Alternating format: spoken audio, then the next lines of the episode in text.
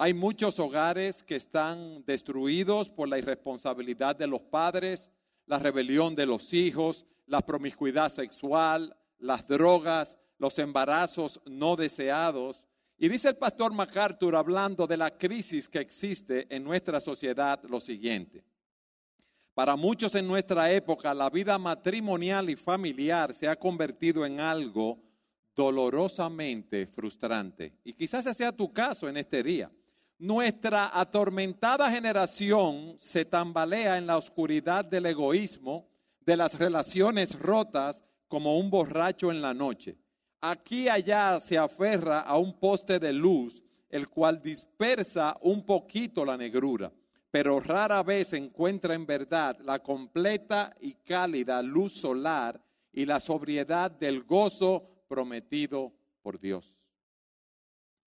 Según las estadísticas, por lo menos en nuestro país, no sé aquí, hay un 50% de divorcios. Si uno lo dice de una manera rápida, pero imagínense esto, de cada 100 parejas que se casan, 50 se divorcian. Y de las 50 que no se divorcian, hay muchos que tienen muy malas relaciones y no se divorcian por motivos económicos, por motivos sociales, por temor a verse solos. Pero la realidad es que existe un divorcio emocional en muchos matrimonios que no se han divorciado. Cuando vemos las noticias nos asombra el ver lo que está sucediendo. Y muchos dicen, ¿realmente la institución del matrimonio se va a mantener? Y se preguntan, ¿por qué hay problemas familiares? ¿Por qué hay problemas matrimoniales? Y el punto es, porque queremos llevar adelante nuestras familias, nuestros matrimonios con nuestros propios criterios y no según los planos o, el diseño que Dios nos ha dado. Por eso el pastor Fausto en el día de ayer nos explicaba a la luz de Colosense cuál es ese diseño de Dios para la familia, cuál es ese diseño de Dios para los esposos, las esposas, los padres y los hijos. Hay un problema y es que esta sociedad ha dado la espalda a Dios y quiere construir con sus propios criterios han echado a un lado lo que Dios dice. Y resulta que estamos siguiendo lo que nos enseñan los expertos, entre comillas. Personas que no tienen la autoridad dada por Dios, sino sus propios criterios para influenciar a nuestra sociedad. Una sociedad que se encuentra en tinieblas. En días pasados, una pareja se me acercó para decirme que tenían problemas con uno de sus hijos, el cual les había confesado que tenía atracción por personas del mismo sexo. Pero resulta que hacía seis años ellos habían llevado a su hijo por ciertas situaciones donde un psicólogo y el hijo había hablado con el psicólogo y le había dicho que tenía esa atracción por personas del mismo sexo. Y ustedes saben lo que le dijo el psicólogo, que si él se sentía bien así, él debía seguir su estilo de vida. Y ese psicólogo, siendo el hijo un joven, no le dijo nada a los padres. Y ahora, cinco o seis años después, los padres se enteran que el hijo tiene esa atracción. Estamos en una crisis. Y quizás tú te encuentras en una crisis en tu matrimonio, en tu familia, Quizás tú llegaste a tu matrimonio lleno de sueños y lleno de esperanzas, pero resulta que cada uno llega al matrimonio y piensa formar su familia teniendo los criterios propios. Déjenme explicarles eso. Todos llegamos al matrimonio con un juego de planos debajo del brazo. Cómo nos educaron en nuestro hogar, cómo vimos que reaccionaban nuestros padres, nuestras madres, nuestros hermanos. Y de ahí dijimos, bueno, estas cosas para mí son buenas, yo las voy a copiar. Y entraste, como digo, lleno de sueños y de esperanza y esperanzas a ese matrimonio. Pero resulta que tú eres un hombre, te has casado con tu esposa que es una mujer, son géneros diferentes, tienen formas de ser diferentes tienen trasfondos diferentes sociales, educativos, económicos, ¿Y qué sucede cuando dos ríos se juntan y desembocan en el mar? Hay turbulencia. Y eso pasa en muchos matrimonios. Y la pregunta que nos hacemos es la siguiente, ok, ¿cómo vamos a manejar nuestro matrimonio y nuestra familia? Conforme a los criterios de quién? ¿Cómo vamos a educar a nuestros hijos? ¿Cómo vamos a tener nosotros nuestra relación? ¿Quién va a ser la cabeza de la casa? ¿Quién va a tener la responsabilidad de educar a los hijos? ¿Quién va a tener la carga de la economía en la casa? Es como cuando dos personas quieren construir una casa cada uno en un mismo terreno con dos juegos de planos diferentes. Imagínense. Usted quiere construir una casa con un juego de planos de una casa de un piso solamente. Y su cónyuge quiere construir una casa, pero tiene un juego de planos para un edificio de tres plantas. Entonces empiezan a construir en el mismo terreno esa casa y donde usted entiende para su casa de un solo piso que va una zapata de un metro, usted ve que el otro está mandando a hacer una zapata de tres metros.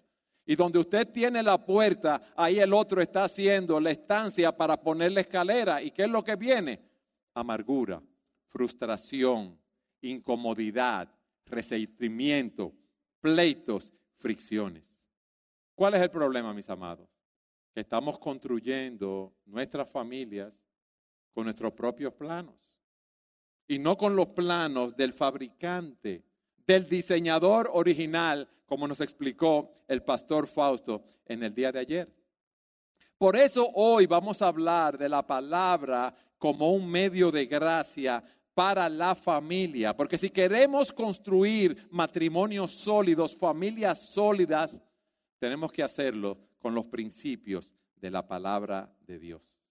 Y yo quiero que ustedes, por favor, me acompañen a 2 Timoteo capítulo 3, versículos 14 al 17, para que veamos cómo debemos tomar la escritura y utilizarla como un medio de gracia para la familia.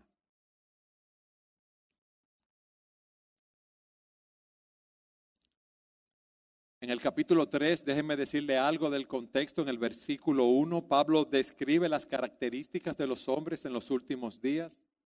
Dice, pero debes saber esto, que en los últimos días vendrán tiempos difíciles y da la razón, nos da la característica. Los hombres serán amadores de sí mismos los hombres van a buscar hacer su voluntad. Los hombres van a querer salirse con la suya. Los hombres son egoístas, avaros, actanciosos, soberbios, amadores de los placeres en vez de amadores de Dios. Él continúa diciendo que en los últimos días va a haber una abundancia de religión.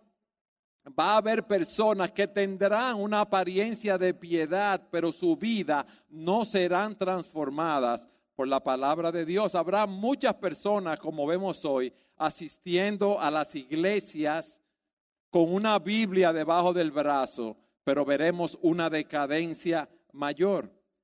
Y a partir del versículo 14, Pablo exhorta a Timoteo y le dice, Timoteo, persiste tú en lo que has aprendido y te persuadiste, sabiendo de quién has aprendido, y que desde la niñez has sabido las sagradas escrituras, las cuales te pueden hacer sabio para la salvación por la fe que es en Cristo Jesús. Toda la escritura es inspirada por Dios y es útil para enseñar, para redarguir, para corregir, para instruir en justicia, a fin de que el hombre de Dios sea perfecto, enteramente preparado para toda buena obra. ¿Qué le está diciendo Pablo a Timoteo? Mira, Timoteo, tú tienes la escritura, la palabra de Dios que es completamente confiable y suficiente para dirigirte en todo lo concerniente a la vida y a la piedad. Y esa palabra tiene un propósito. Te hace sabio para salvación, te enseña, te reprende, te corrige, te instruye en justicia y te perfecciona y te prepara para toda buena obra. O sea que la Biblia contiene información suficiente para nosotros encontrar no solamente la salvación en Cristo, sino para recibir la instrucción que tú y yo necesitamos para vivir nuestras vidas de una manera que glorifiquemos a Dios en nuestro peregrinar por esta tierra. Muchos cristianos dicen, sí, yo creo en la Biblia. La Biblia es suficiente, pero en su pensamiento más íntimo y en la práctica muchas veces quieren aplicar su juego de planos y no el juego de planos de Dios. Y yo quiero retarte hoy para ver qué juego de planos tú estás aplicando en tu vida, en tu familia. Si tú estás tomando la palabra de Dios como un medio de gracia en tu matrimonio y en tu familia. O tú estás siguiendo las corrientes de este mundo. Lo primero que vemos aquí es que la Biblia es totalmente confiable. ¿Y por qué? Porque Pablo le dice a Timoteo, toda la escritura es inspirada por Dios, es respirada, es soplada de Dios si la traducimos de una manera literal. Ella proviene de Dios y a través de ella Dios nos está hablando, Dios está revelando a esta humanidad caída. Y desde Génesis a Apocalipsis aquí tenemos la verdad de Dios. Aquí vemos el carácter de Dios, aquí vemos los atributos de Dios y el plan divino que Dios tiene para la redención del hombre, el cual fue creado a su imagen y semejanza. O sea que esa palabra es totalmente confiable. Y la primera pregunta que yo te hago a ti, mi amado, es, ¿tú estás confiando en la escritura? ¿Realmente tú estás confiando en la palabra de Dios? O tú tienes la palabra de Dios y algo más que te está guiando en tu vida? Eso es lo primero que debemos preguntarnos. Lo segundo que vemos aquí en el texto es que esa palabra es útil, cumple un propósito, hace un trabajo en nuestras vidas, hace un trabajo en nuestros matrimonios, hace un trabajo en nuestras familias. Esa palabra es inspirada por Dios, esa palabra es suficiente. Todo lo que nosotros necesitamos saber para ser salvos, para dar gloria a Dios en nuestras vidas, para dar gloria a Dios en nuestros matrimonios, para dar gloria a Dios en nuestras familias, se encuentra aquí en las Escrituras. Y lo primero que vemos es lo que nos dice, que nos hace sabios para la salvación por la fe que es en Cristo Jesús. No somos salvos por confiar en la Biblia, sino por el Cristo que nos revela la Escritura y por la obra que Él hizo en la cruz del Calvario. La Escritura nos muestra cuál es nuestra condición, que somos pecadores y que estamos destituidos de la gloria de Dios, que todos hemos pecado y que todos vamos camino a una condenación eterna. Y eso lo primero que hace es que nos humilla, porque nosotros pensamos que somos buenos, porque nosotros queremos eh, ser independientes, nosotros queremos alcanzar la salvación por nuestro propio esfuerzo. Pero cuando vamos a la escritura vemos allí que somos pecadores y que no hay nadie que pueda cumplir la ley de Dios a la perfección. Porque si, si, sintetizamos la ley de Dios en amarlo a Él con todo nuestro corazón, alma y mente, y amar a nuestro prójimo como a nosotros mismos, desde que nacimos hasta aquí, vemos que ninguno la hemos cumplido. Y vemos que estamos camino a una condenación eterna y que no podemos hacer nada para salvarnos. Y que aquí y ahora necesitamos un Salvador. Y ese Salvador es Jesucristo. Eso nos humilla. Pero la Escritura no nos deja ahí. Nos muestra ese plan maravilloso de salvación. Que tenía que venir a alguien que fuera 100% Dios y 100% hombre ¿Por qué? Porque habíamos pecado contra un Dios infinito y ningún hombre podía pagar la pena de ese pecado, de la transgresión de la ley de Dios. Y Dios, la segunda persona de la Trinidad, Jesucristo se encarnó y vino a la tierra y vivió una vida de obediencia perfecta. Y fue a la cruz del Calvario y pagó la pena que tú y yo debimos haber pagado en una condenación eterna para que todo aquel que en Él cree no se pierda, mas tenga vida eterna. La escritura, la palabra de Dios, nos hace sabios para salvación.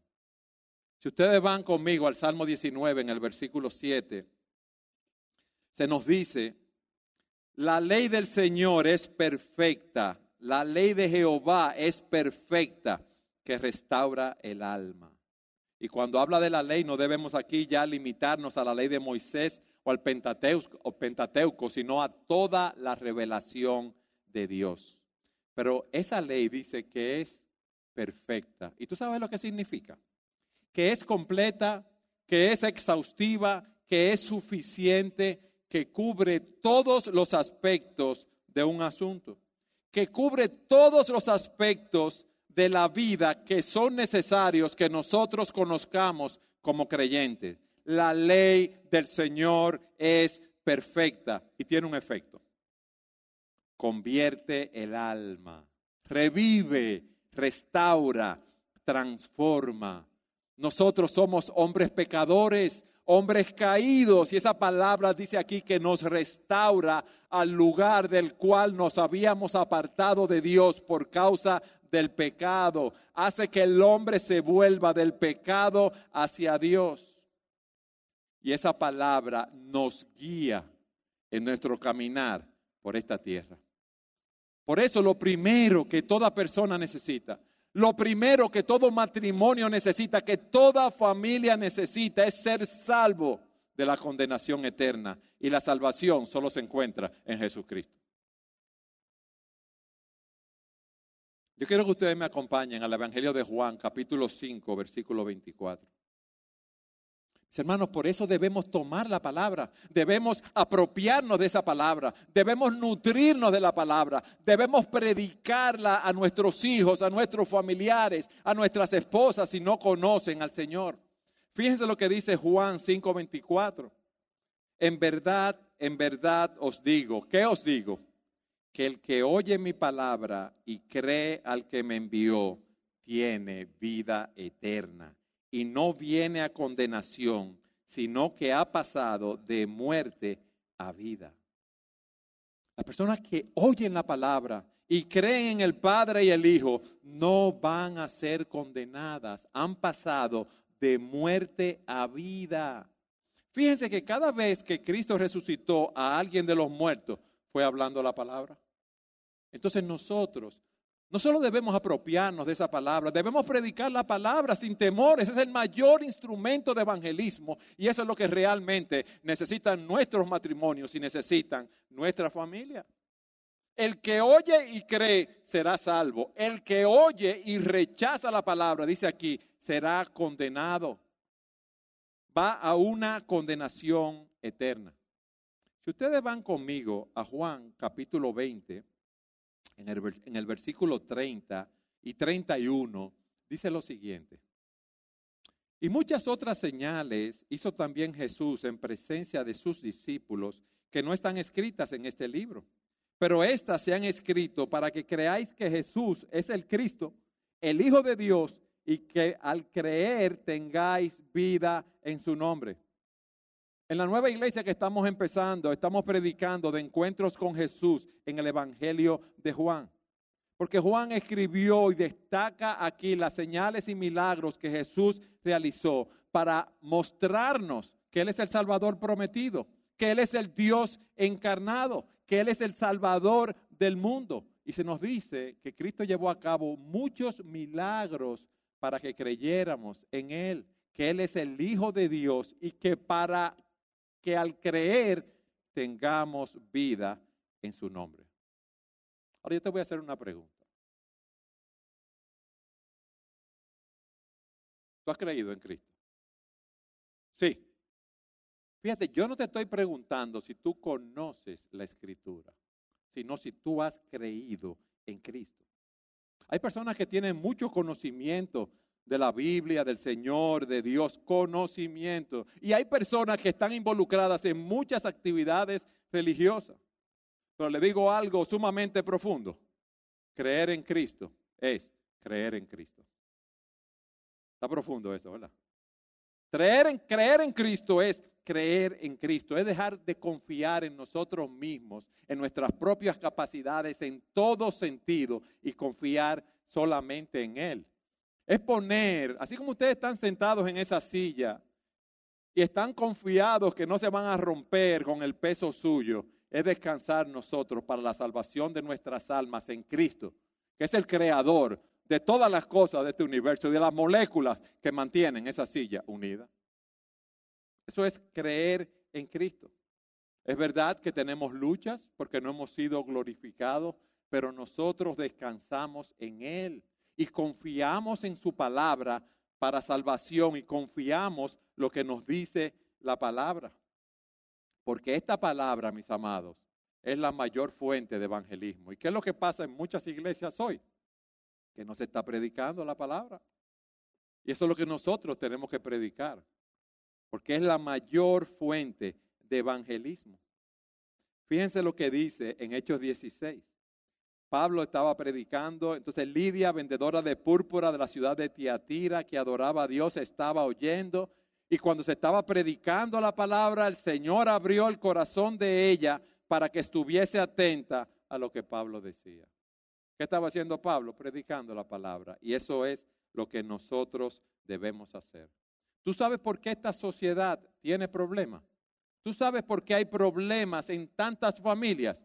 Porque las personas no conocen a Dios. Porque no, han sido salvados. No conocen al Creador de los cielos y de la tierra. Y que no conocen a Jesucristo, quien es el camino, la verdad y la vida. Y que nadie viene al Padre sino es a través de Él. Y no conocen que es el único nombre dado a los hombres en el cual hay salvación aquí debajo del cielo. No lo conocen. Eso es lo primero que nos dice el texto. Si yo me quiero apropiar de la palabra como un medio de gracia para mi familia, yo debo conocer a Jesucristo. Amén. Lo segundo que nos enseña el texto es que esa palabra nos enseña la verdad de Dios. Las personas tienen problemas porque no son salvas, pero tienen problemas porque no conocen la verdad de Dios. Y aquí se nos dice que esa palabra es útil para enseñarnos lo que es verdad. Aún hay muchos cristianos con años en la fe que no han profundizado en el estudio de las escrituras. Y aquí se nos dice que esa palabra nos enseña, nos imparte el conocimiento acerca de la revelación de Dios. Nos da una cosmovisión, nos dice cómo debemos pensar y cómo debemos actuar. Nos dice cómo debemos conducirnos en nuestro matrimonio. ¿Cómo deben tratarse los miembros de una familia? ¿Cuáles son los deberes tuyos como esposo? ¿Cuáles son tus deberes como esposa? Lo que tuviste en tu casa, como yo dije al principio, que se comportaron tus padres porque a ti te gustaba que era así. ¿Cuál es tu función? ¿Qué tú debes hacer como un padre? ¿Qué debes esperar de tus hijos? ¿Quién es la autoridad en la familia? ¿Quién es la cabeza? La autoridad está repartida en la familia 50-50. ¿Quién debe proveer el sustento en el hogar? Yo veo ahora que las parejas se casan y dicen, vamos a ir 50-50. Y yo creo que las mujeres están, en ese caso, muchas veces, si el hombre puede producir el 100%, ¿por qué yo voy a llevar el 50%? No déjalo a él que le la cabeza. Si por ser un matrimonio que está empezando y tienen gastos, ¿verdad? Adicionales y la esposa tiene que ayudar con el ingreso de la casa, está bien. Pero ahora el esposo, le dice, bueno, yo voy a pagar la casa, la electricidad y el carro, entonces tú vas a pagar eh, eh, los alimentos y tales y tales cosas. No. Eso es una responsabilidad del esposo. ¿Cómo manejo mi dinero?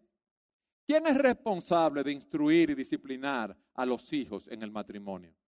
Generalmente son las mujeres que toman esa labor sobre sí porque pasan más tiempo en la casa.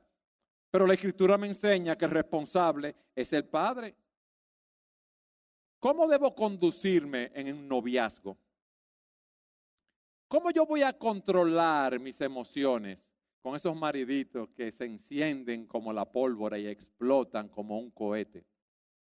¿Cómo yo voy a controlar la ira? ¿Cómo yo me voy a librar en el matrimonio de ese corazón lleno de amargura cuando tenemos una diferencia y te castigo a ti entonces con los látigos de la indiferencia. ¿No vamos a conducir así? ¿Cómo voy a manejar la depresión, la ira, la ansiedad? ¿Cómo voy a vencer la tentación? Y yo estudiando el texto dije algo, ni tú ni yo, la palabra de Dios. Ni tú ni yo, la palabra de Dios debe ser la que defina nuestras vidas, porque es el medio de gracia dado por Dios para yo regir mi vida completa. ¿Qué estamos viendo? Para que nadie se me pierda, que en la crisis que hay en el mundo, las personas están siguiendo sus propios criterios, están siguiendo los criterios de los gurúes, si se puede decir así, de los sabios de este mundo que no conocen a Dios.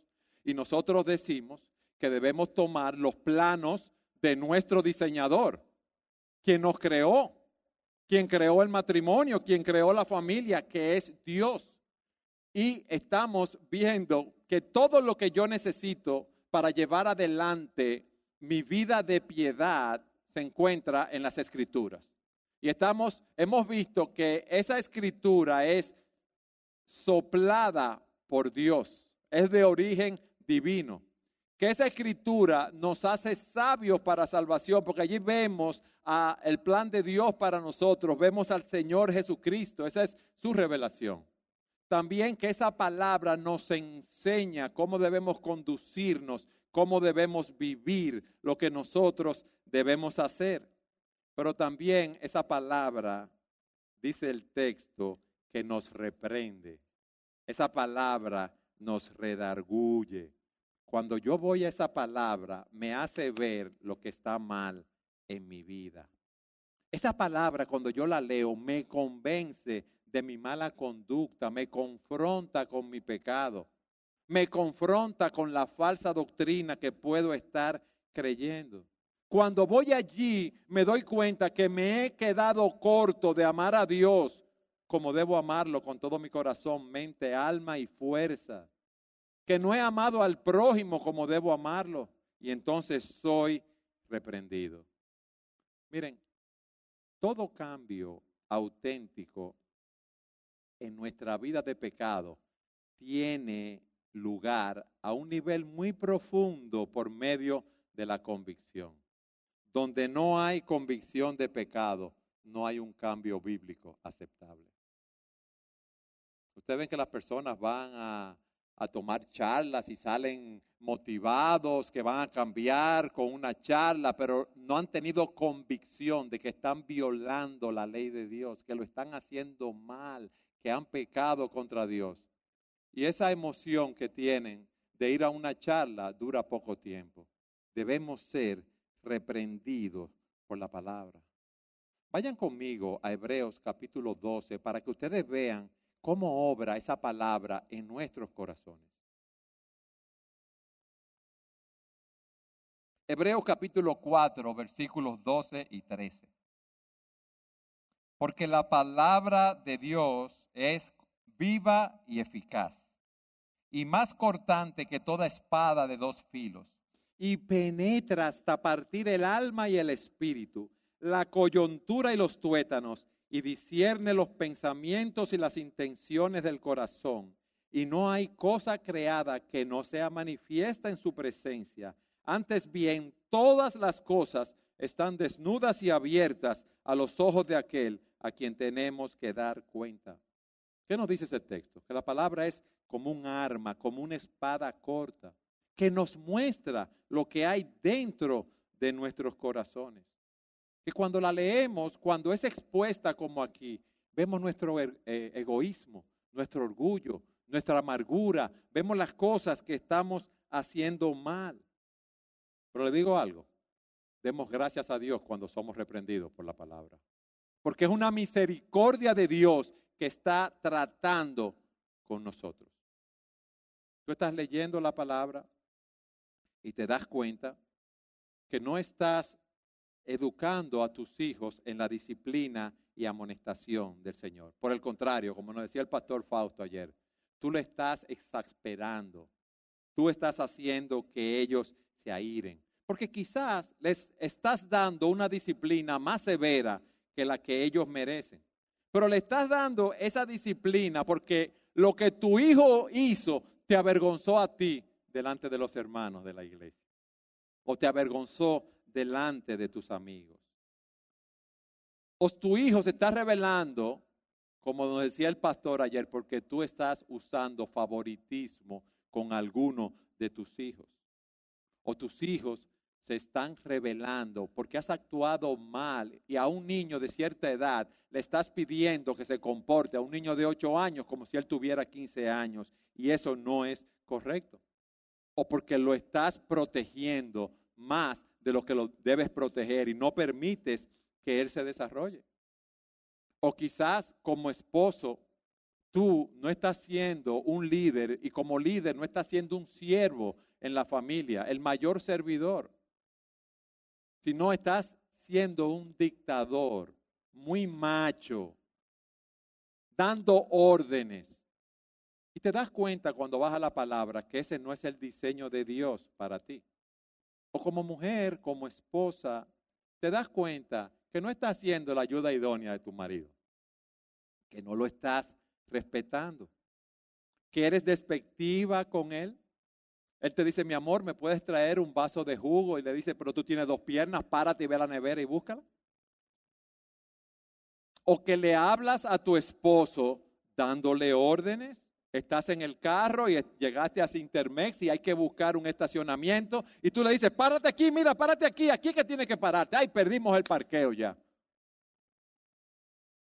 O les estás exponiendo a tu esposo sus faltas entonces, mi amor, ahora vamos a tomar los, ahorros que tenemos y tú lo vas a invertir en ese negocio que tú dices que nos va a dar mucho dinero, pero recuérdate que las últimas cuatro veces hemos invertido y hemos perdido todo el dinero.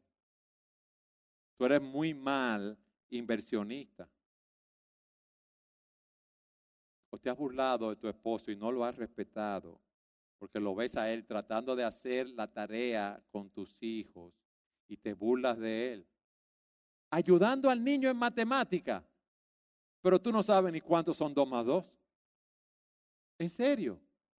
Y cuando ves y vas a la escritura y la escritura te dice, mujeres, respeten a su marido, mujeres, respeten a su marido, te das cuenta que tú no lo estás respetando. Te das cuenta que tú no estás siendo agradecida con él te das cuenta que tú no estás trabajando para agradar a tu esposo. Te das cuenta que tú misma con tu forma de ser lo que estás trayendo al hogar es zozobra, es amargura, es resentimiento en la relación. Eso es lo que hace la palabra. Pero te tengo una buena noticia. La palabra no nos deja ahí. Miren lo que dice el texto, que la palabra nos corrige. O sea, cuando estamos equivocados, nos corrige. Miren, cuando nosotros hacemos algo mal y tenemos convicción de nuestro pecado, nos desmoralizamos. Pero qué bueno es saber que esa palabra nos corrige. Hay personas que se quedan allá abajo y nosotros tenemos esperanza en la palabra, porque esa palabra nos reprende, pero cuando nos caemos o sentimos que estamos mal, la palabra nos levanta. La palabra nos ayuda a ponernos de pie. Nosotros decimos en República Dominicana que cuando nos pasa algo nos volvemos un trapo. Yo no sé si ustedes lo dicen. Sin forma. La palabra nos toma y nos endereza. Alabado sea el Señor. Eso es una misericordia de Dios. Dios nos muestra nuestro pecado. Dios nos reprende. Pero también Dios nos corrige. Y nos permite desechar lo que está mal y nos permite seguir hacia adelante. Pero no solo eso, porque tú te puedes caer y te puedes levantar y te puedes quedar en el mismo sitio, ¿no es así? Pero fíjense la característica, la quinta característica que nos da este texto. Esa palabra nos instruye en justicia. O sea que esa palabra no solamente nos da la esperanza de que podemos obtener la victoria siguiendo lo que nos dice Jesucristo, sino que nos enseña a hacer lo correcto. Nos educa, nos toma de la mano. Usted ha visto cuando usted tiene un niño y lo está, lo está instruyendo, ayudándolo a crecer, llevándolo a la madurez. Eso hace la palabra con nosotros.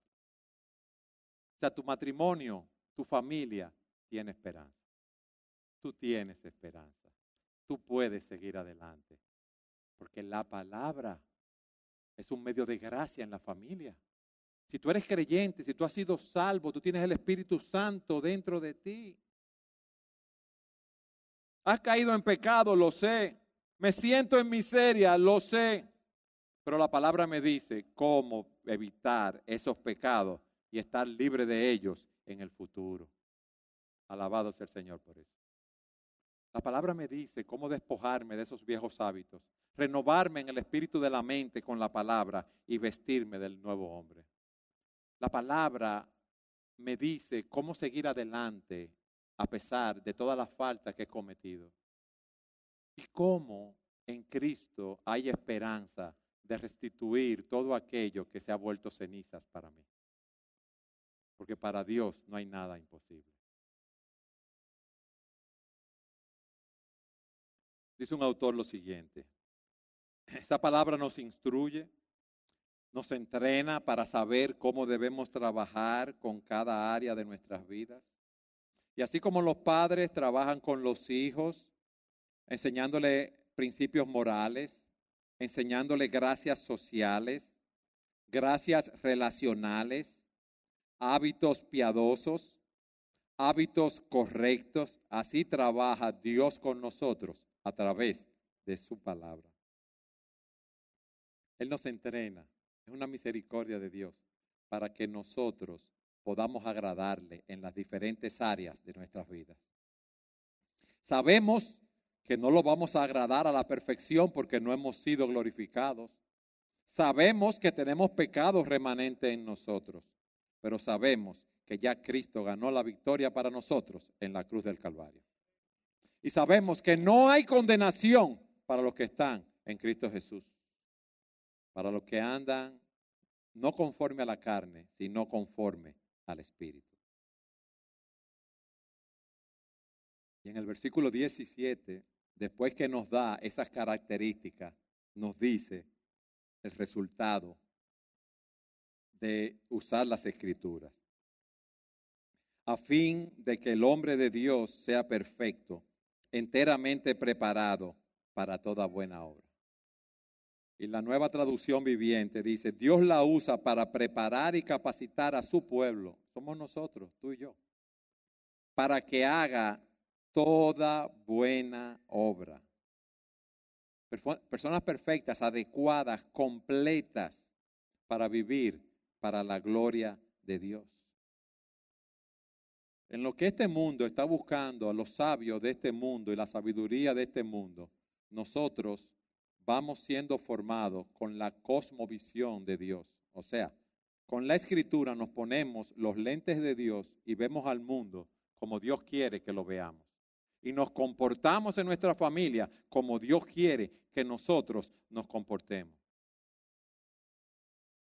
Si tú quieres madurar, si tú quieres crecer en tu fe, si tú quieres crecer en tu vida matrimonial, si tú quieres crecer en tu familia, debes tener cercanía con la palabra de Dios, a fin de que el hombre de Dios sea perfecto, preparado para toda buena obra, para que pueda cumplir lo que Dios te ha mandado, para que puedas mostrar con tu vida el poder del Evangelio para llevar salvación a los hombres, para que puedas vivir una vida que agrade a Dios.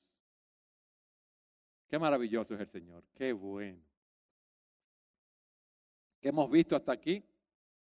La crisis que hay en nuestras sociedades, porque no pasa aquí, pasa en todos los lugares. La razón de la crisis, matrimonios, familias que están siendo construidas con juegos de planos que no son apropiados. Hemos visto que tenemos la palabra dada por Dios, respirada, soplada por Él, que es suficiente para nosotros llevar nuestras vidas adelante. Hemos visto también que esa palabra nos hace sabios para salvación, nos reprende, nos corrige, nos instruye en justicia para prepararnos para toda buena obra. Ahora, esa palabra no va, no va a obrar en mi vida. Esa palabra no va a transformar mi familia si yo no la atesoro en mi corazón. Eso es lo primero que debo hacer. Leer la palabra de Dios. Hay personas que son buenos lectores, otras personas son buenos oidores que pueden escuchar mejor la Biblia hablada. Pero cuando tú te acerques a la escritura, no vayas a la Biblia diciendo, bueno, yo estoy leyendo la Biblia en dos años, en un año. Eh, hoy me toca a mí leer el Salmo 90 y voy a leer el Salmo 90. Eh, de ahí leí el Salmo 90. Ay, Señor, bendíceme. Leí el Salmo 90, la cierro y me voy para mi casa. No. Si tú estás casado o casada y tu esposo lo envían en su trabajo tres meses a algún lugar, yo te apuesto que ya no viene la carta por correo, pero tú chequeas el mail cada 15 minutos o el WhatsApp para ver lo que te dice tu esposo. ¿Por qué? Porque es la comunicación, es la carta de una persona amada que te está hablando. Esta es la carta de Dios para ti. Esta es la carta de aquel que dio a su Hijo en la cruz del Calvario por tus pecados. Y Él quiere darte sus directrices para tu vida. Y Él quiere mostrarte su amor, su bondad y su misericordia de diferentes maneras. Y Él quiere que tú vayas y te encuentres con Él a través de su palabra. ¿Y qué uno hace? Nada. Es más, uno tiene más interés en ver la serie que están dando en la televisión, la serie de Netflix que le estamos dando seguimiento, que leer la palabra de Dios. Yo hablaba con una hermana que me decía, yo estoy viendo una serie de Netflix X y, veo una, la otra, la otra, una detrás de la otra. O sea, no que veo una hora, una en, en, una hora y después al otro día, no, continuamente. Wow. ¿Y tú con la palabra de Dios? ¿Qué tú haces? Yo te apuesto que si te dicen que hay un juego de fútbol y te gusta el fútbol, tú sales temprano, vas al supermercado, compras las cosas que te gustan, llegas a tu casa, te acomodas en el sillón con las cosas que te vas a comer, con tu refresco, a ver tu juego de fútbol. Eso es bueno, no es malo. Pero yo quiero que, que tú hagas eso con la palabra de Dios. Debemos desarrollar ese amor. Yo no estoy hablando de seguir, de leer este libro para que tú seas más moral o para que tú aprendas más de doctrina o de historia. No, no. Esa es, repito, la carta de amor de nuestro Dios, de nuestro Creador a la raza humana. Es la carta de Dios para ti y para mí. Dios nos está hablando de una manera personal. Dios se ha acercado, Dios se hizo hombre y Él nos ha llamado a salvación y Él quiere que tengamos una, una relación personal con Él. Que meditemos en esa palabra. No solo que la leamos, que meditemos en esa palabra día y noche. Como dice Josué, nunca se apartará de tu boca este libro de la ley, sino que de día y de noche meditarás en él, para que guardes y hagas conforme a todo lo que está escrito en él, porque entonces harás prosperar tu camino y todo te saldrá bien.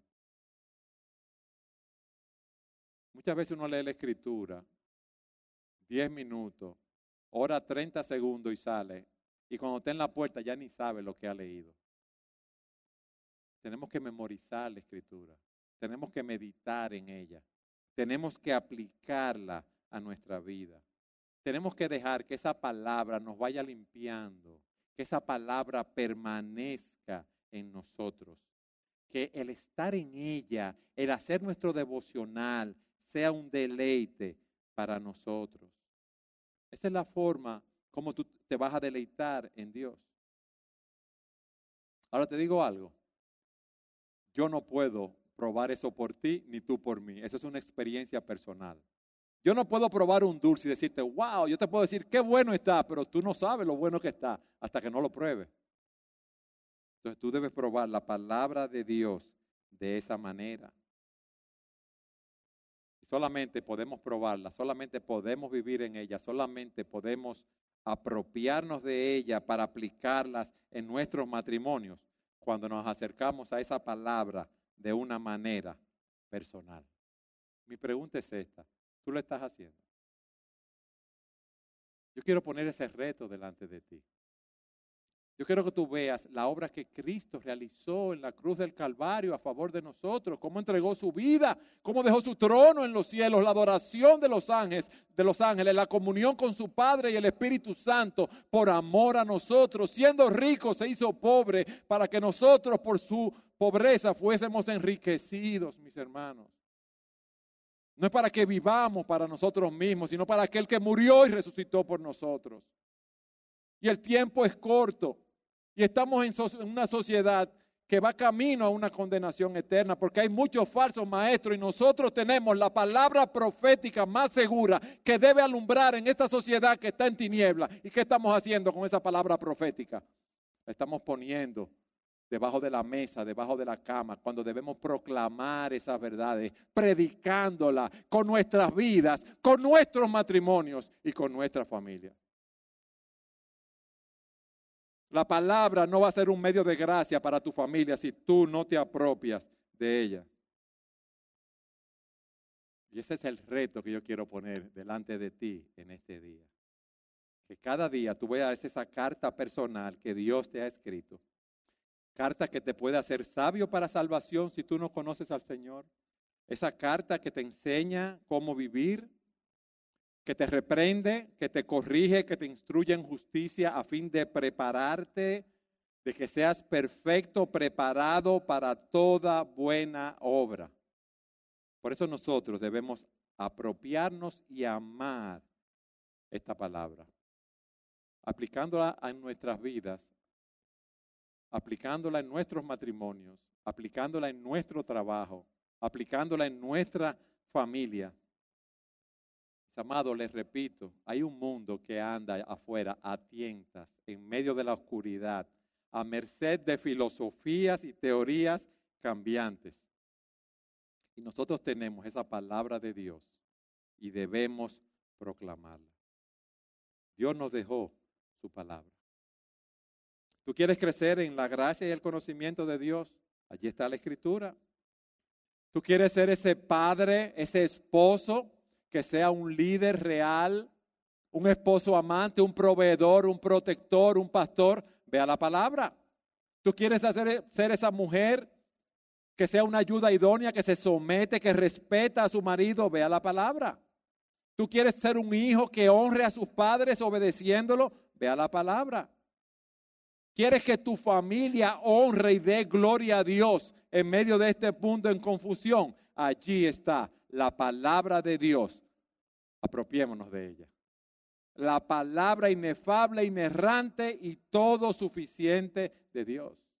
Y es mi oración, es mi clamor, que Él nos ayude a nosotros amar cada día más esa palabra, a deleitarnos en ella, a ver a Jesucristo allí, a mi Salvador, y a poder proclamar las glorias de mi Salvador a este mundo que no lo conoce. Con mi boca con mi testimonio, con el testimonio de mi matrimonio, con el testimonio de mi familia, para la gloria de Dios.